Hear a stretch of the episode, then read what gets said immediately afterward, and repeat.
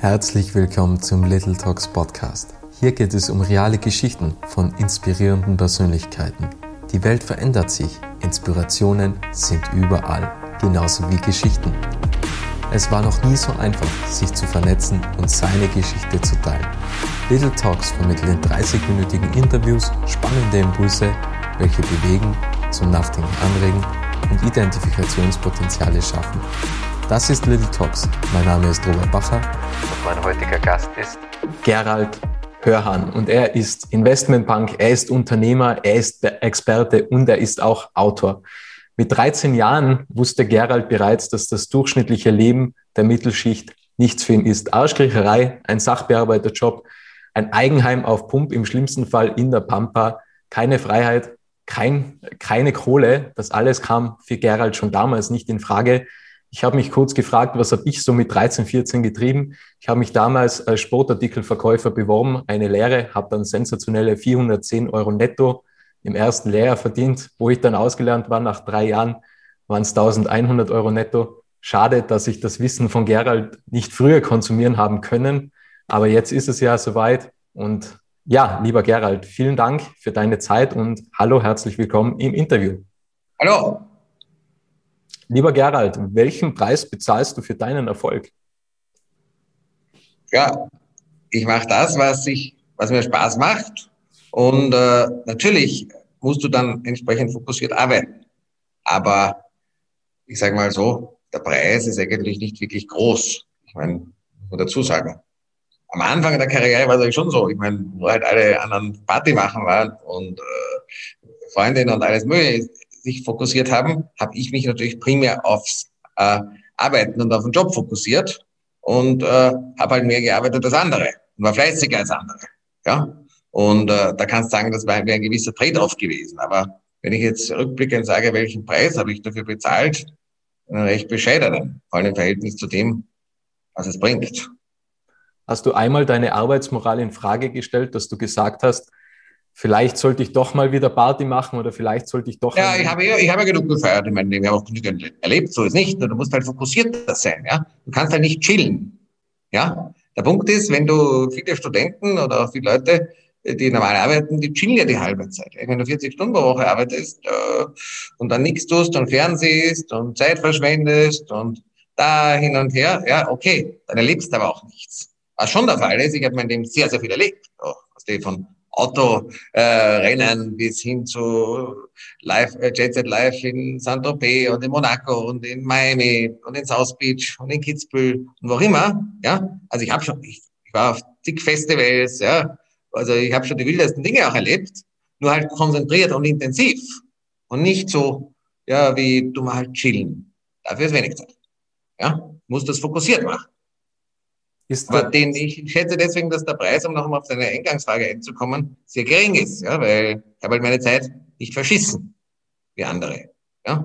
Und da, ich habe immer darauf geachtet, dass ich meine Zeit gut einteile. Ja, ich habe ja die äh, Frage, ob ich nicht zu wenig effizient bin. Ja, äh, weil am Ende jeder hat dieselbe Zeit. Und das ist die Frage, was du daraus machst.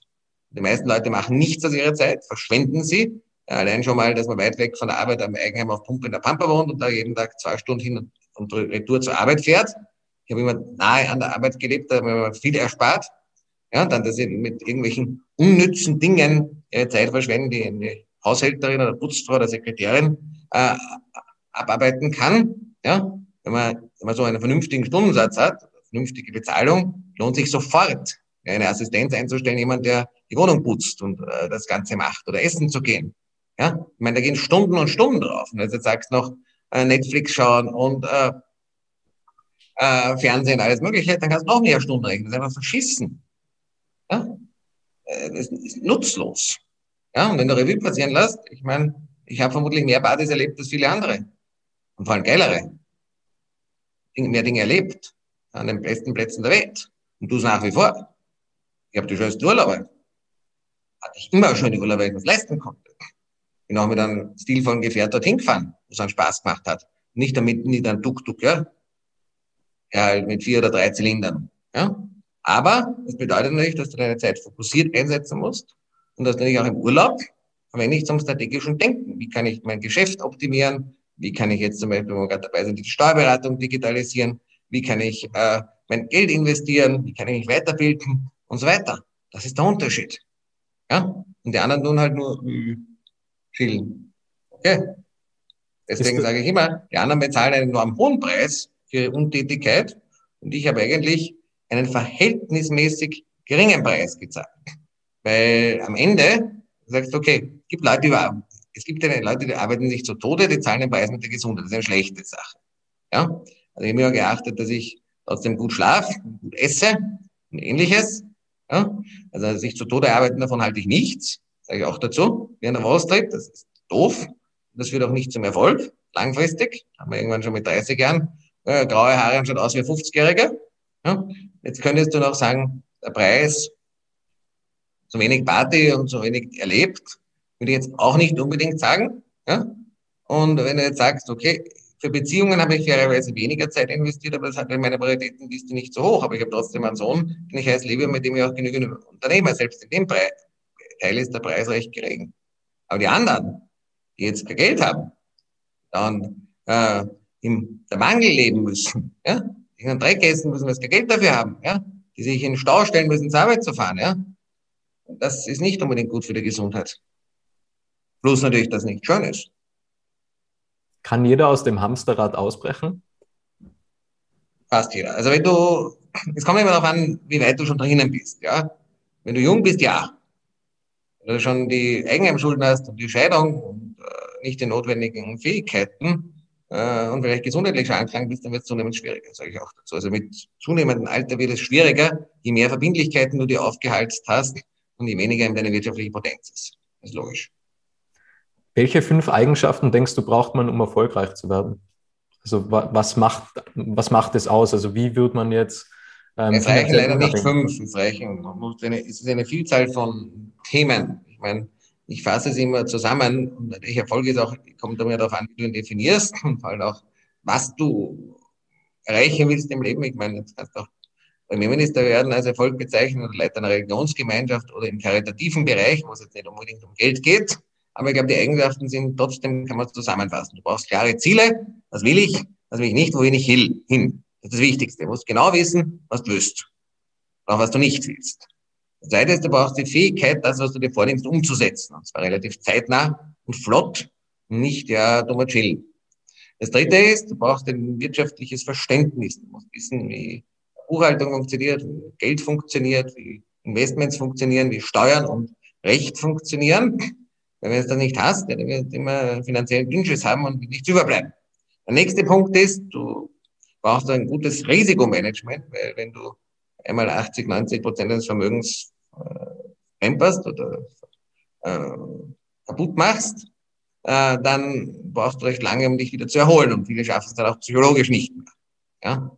Äh, du brauch, musst dich laufend weiterbilden und weiterentwickeln und musst Markttrends rechtzeitig erkennen und dich darauf einstellen. Ja? Du musst innovativ sein, aber trotzdem das Timing richtig haben. Sowohl zu früh ist schlecht, also wenn du so der totale Erfinder bist, der immer gern was Neues macht, dann bist meistens zu früh und gehst pleite. Und wenn du das zu spät machst, verdienst du kein Geld mehr.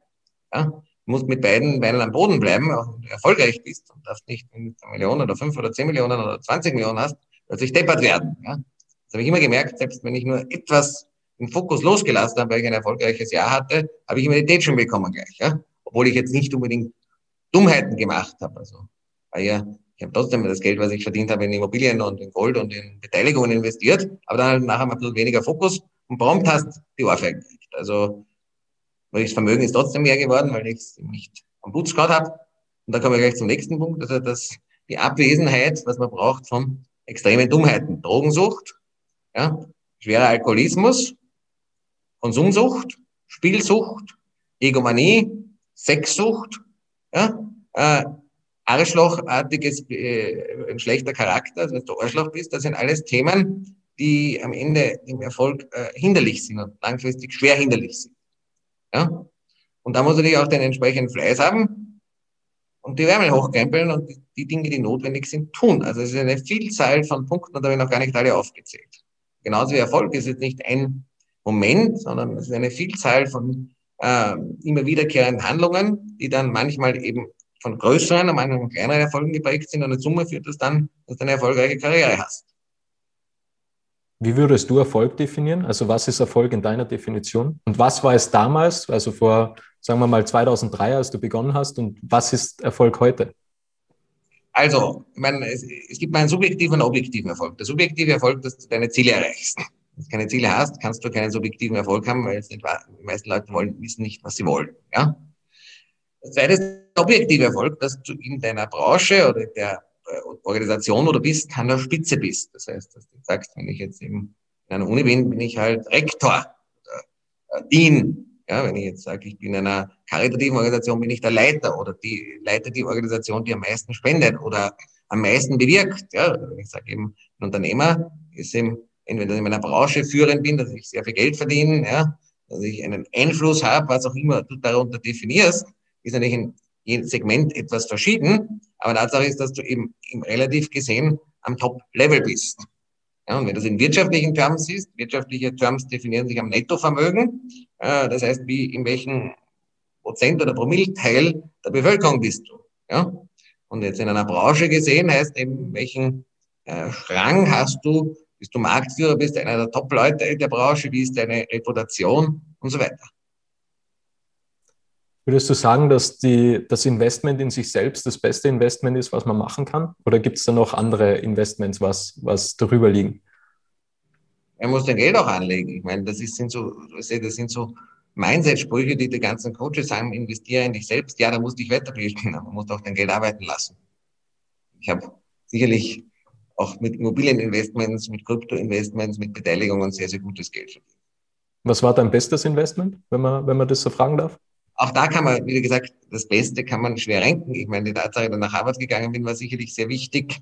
Die Tatsache, dass ich Immobilien begonnen habe zu kaufen, war eine sehr wichtige Entscheidung. Die Tatsache, dass ich rechtzeitig zumindest mit Kryptos begonnen habe, war sehr gut. Ein, die eine oder andere Beteiligung, äh, die Investitionen in meine Marke, in den Aufbau des digitalen Geschäftes. Ja, das waren alles Punkte, wo ich sage, das waren sehr, sehr gute Investments. Ja. Wir reden, wir reden jetzt schon ein wenig über die Vergangenheit. Würdest du eigentlich in deiner Vergangenheit etwas anderes machen? Also du warst ja auch bei ja. JP Morgan, du warst, äh, hast auch bei Harvard studiert, warst bei JP Morgan und auch bei McKinsey. Würdest du da irgendetwas anders machen oder sagst du, so wie die Geschichte war, so ist sie perfekt, mehr oder weniger? Ja, es ist immer leichter ex post etwas zu sehen als ex ante. Ex ante schauen die Dinge immer anders aus als ex post. Das ist an den Märkten, ja. Ich habe ja schon manchmal versucht zu sagen, okay, jetzt, das Beispiel, ja, bei Bitcoin habe ich jetzt ein bisschen was realisiert schon bei 27.000, ja. Dann habe ich, ist er 50.000 oder 55.000 Euro gegangen, ja. Dann habe ich dort auch ein bisschen was realisiert in der Größe, man hätte viel mehr realisieren sollen. Ja, jetzt hat sich wieder auf dem alten Level von 25.000, ja. Aber hättest du gesagt, bei 25.000, it's, uh, that's it, ja. Hm, ex post betrachtet, was der Trottel, ja. Aber ex ante hast du es nicht wissen können, ja. Genauso wie ich ex ante nicht wissen konnte, ja, dass die Immobilienmärkte sich so explodieren. Auch das war etwas, was Expos betrachtet natürlich bedeutet, ich hätte mehr kaufen sollen, aber ex ante hat es nicht gewusst. Und vielleicht drei Dinge, die, wenn man es zusammenfasst, wie man ändern hätte können. Nummer eins, ich hätte eine Schuss, einen Schuss oder eine Prise mehr Risiko haben können. Das wäre ganz gut gewesen. Nicht jetzt massiv viel, weil viele Leute nehmen so viel Risiken, dass dann auf die Schnauze fallen oder sie verstehen nicht einmal die Risiken, die sie nehmen, aber schon ein, zwei Schüsse mehr Risiko. Das zweite ist, ich hätte noch früher das digitale Geschäft und die digitalen Trends kennen können. Äh, und das dritte Thema ist sicherlich, dass ich noch sorgfältiger äh, ausgewählt hätte oder auswählen hätte sollen, mit wem ich mich geschäftlich und privat umgebe. Was ähm, denkst du, dass die Digitalisierung nach wie vor ein großes, großes Gebiet ist und auch durch Corona einfach noch mehr geworden ist und jeder, der was digital. Ich glaube, das ist selbstredend. Es geht ja darum, wo die Digitalisierung ihre größten Anwendungen findet, ja. Und äh, da schon der Bereich KI und äh, solche Dinge, ich meine, das die Digitalisierung, das weiß halt jeder. Das weiß sogar der Taxifahrer, das, bei dem ist das Ankommen halt, ja. Aber das, die Frage ist, wohin entwickelt sich künstliche Intelligenz und welche äh, Dinge äh, wird das bewirken? Wie sind zum Beispiel Auswirkungen der Digitalisierung auf den Bereich der Medizin, was ein sehr großer Wachstumsbereich ist? Wie wird sich eben im Bereich der sogenannten Green Tech Welle ja auch die Digitalisierung auswirken, weil das Thema Klimawandel kann man jetzt, glaube ich, doch nicht mehr äh, verheimlichen. Da wird irrsinnig viel Geld auch jetzt auch investiert. Das ist auch ein politisches Thema. Ja, gerade heute ist in Europa beschlossen worden, dass im Ab 2035 keine Verbrenner mehr verkauft werden sollen und Gebäude müssen ertüchtigt werden. In Kalifornien ja, geht das Wasser aus und die Wälder brennen und nicht nur dort. Ja. Das heißt, dort werden auch sehr, sehr viele Aktivitäten kommen. Ja. Wie befasst du dich mit neuen Dingen? Also wie bekommst du die ganzen News oder wann sagst du, okay, in das Thema muss ich mal näher reingehen? Wann triffst ja, du? Ja, Nummer eins, ich lese sehr viel, ich lese auch viele Medien, ja, ich gehe regelmäßig auf Konferenzen, jetzt in Corona nicht mehr online, aber etwas eingeschränkt, aber grundsätzlich mache ich das sehr oft. Ja, ich habe viele Leute, die auch wirtschaftlich aktiv sind, mit denen ich austausche, um eben so immer wieder neue Trends zu erkennen. Ja.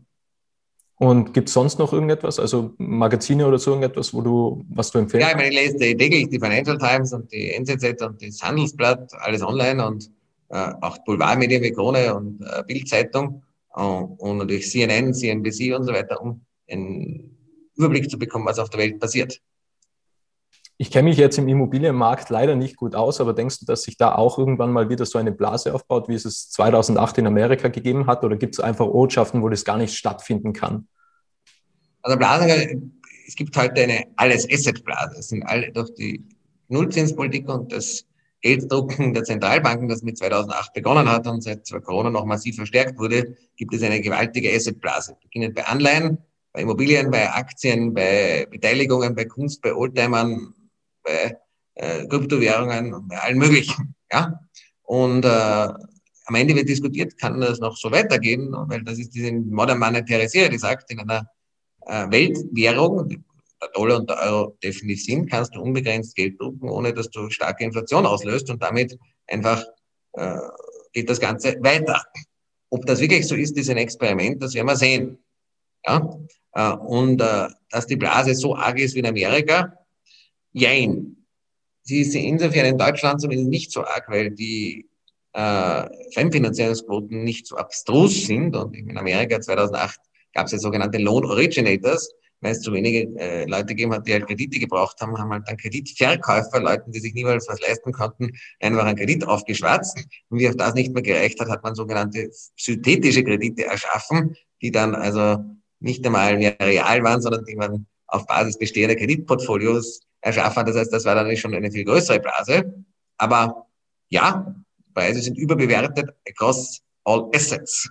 Und gleichzeitig wird natürlich das Geld sehr stark gedruckt und zumindest in Teilbereichen der Wirtschaft eine Geldentwertung stattfindet. Ja? Und wohin das führt, das, da wird gerade intensiv auf der Weltbühne debattiert. Und da sind sich auch nicht alle einig. Also Abschätzung gibt es keine, wann die Blase irgendwann platzt.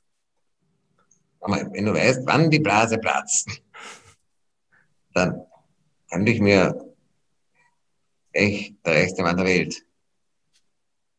Wie, wie, wie, würdest du Geld definieren? Also wenn, wenn du in irgendetwas ähm, investierst, was dann weniger wert ist, also du investierst jetzt zum Beispiel in Aktien, Wirecard beispielsweise, du hast in Wirecard in, investiert. Habe ich nicht. Nur ein Beispiel, aber du hast jetzt gerade richtig gestellt. Ähm, und dann von einem auf den anderen Tag sinkt der Aktienkurs massiv und dann kommt der Insolvenz. Wie gehst du damit um, wenn du jetzt ein Verlustgeschäft gemacht hast? Weil, also bei Wirecard war ja. der erste Schritt ist, weil er sich anschaut, äh, wie man steuerlich den Verlust verwerten kann, weil dann tut er weniger weh.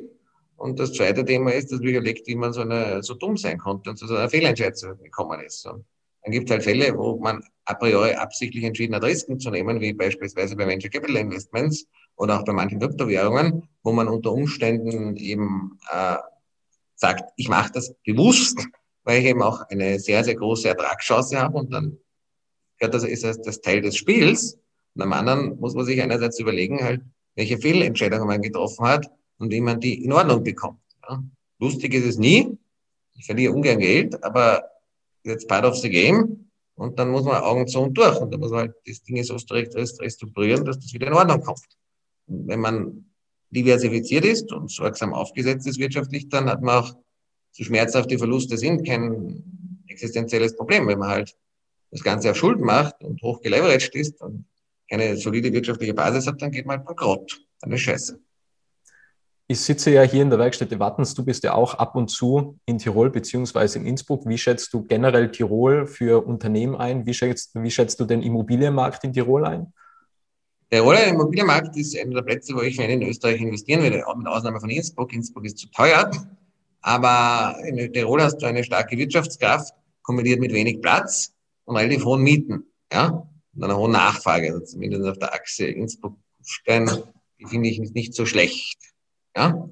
Wo man aufpassen muss in Tirol sind die Themen Klimaveränderung, also insbesondere Hanglagen, die dann vielleicht mal abrutschen oder wo es statische Probleme gibt durch die extremen Unwetter, Vermurungen, Überflutungen am, am Inn, Stürme, die auch Tirol besonders stark, genauso wie der bayerische Raum davon betroffen zu sein scheint. Das sind Themen, wo man aufpassen muss, aber Tirol ist generell auch die Wirtschaft in Tirol, die Leute sind fleißig. Das Land ist äh, konservativ wirtschaftsfeindlich regiert, seit Jahrzehnten. Also Tirol ist sicherlich etwas, was ein positiver Standort ist. Ja, mit diesen Kaviats, die ich gesagt habe.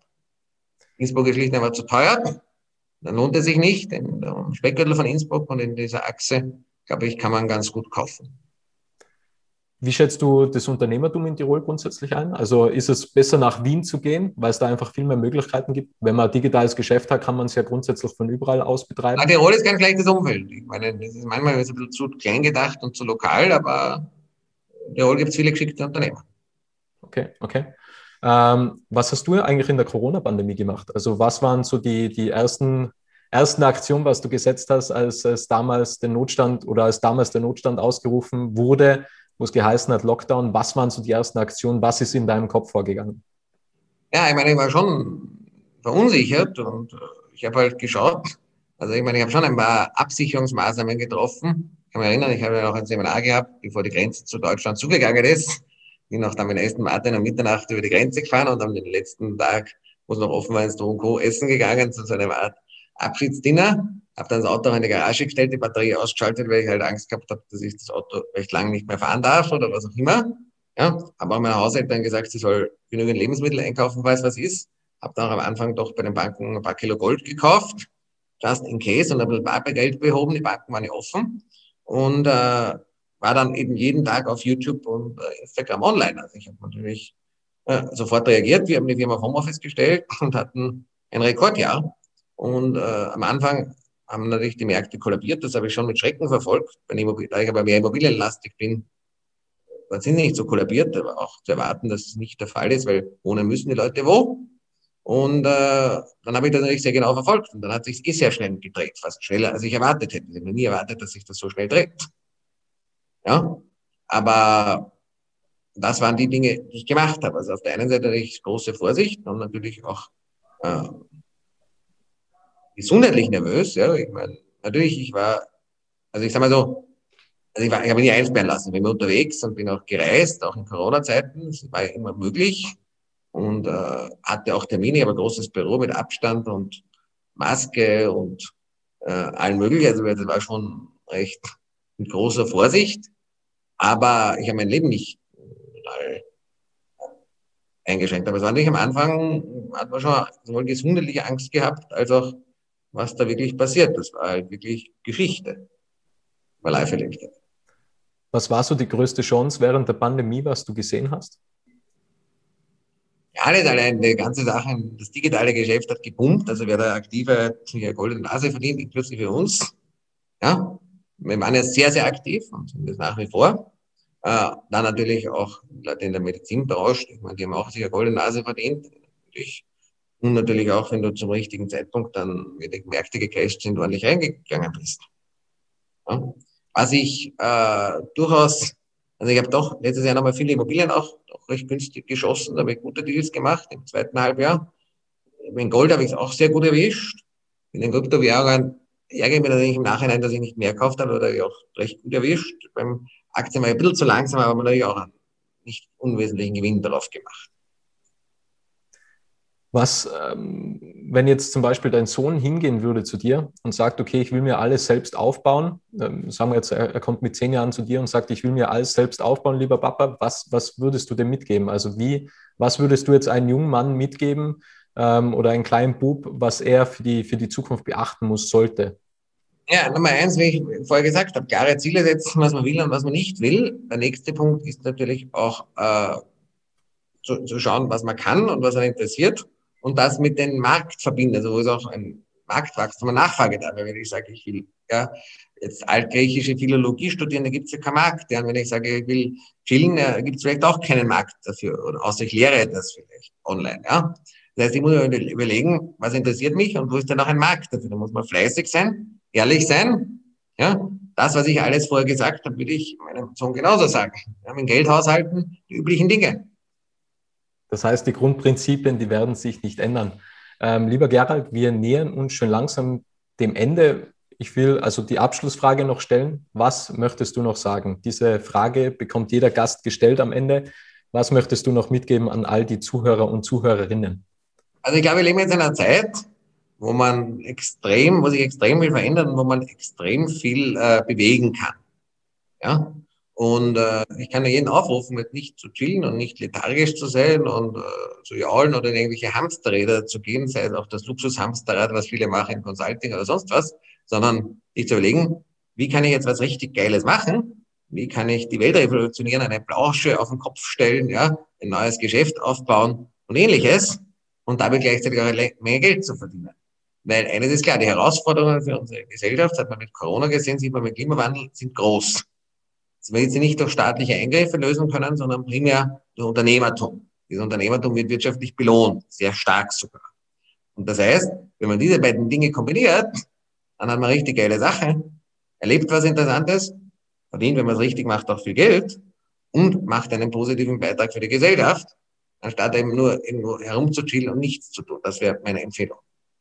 Wunderbar. Lieber Gerald, vielen, vielen Dank für deine Zeit und deinen wertvollen Inhalt. Und danke an alle, die da draußen Alles Gute. Alles Danke. Gute. Ciao, ciao. Ciao. Schön, dass du den Podcast bis zum Ende angehört hast. Wenn dir diese Folge gefallen hat, kannst du den Podcast gerne abonnieren.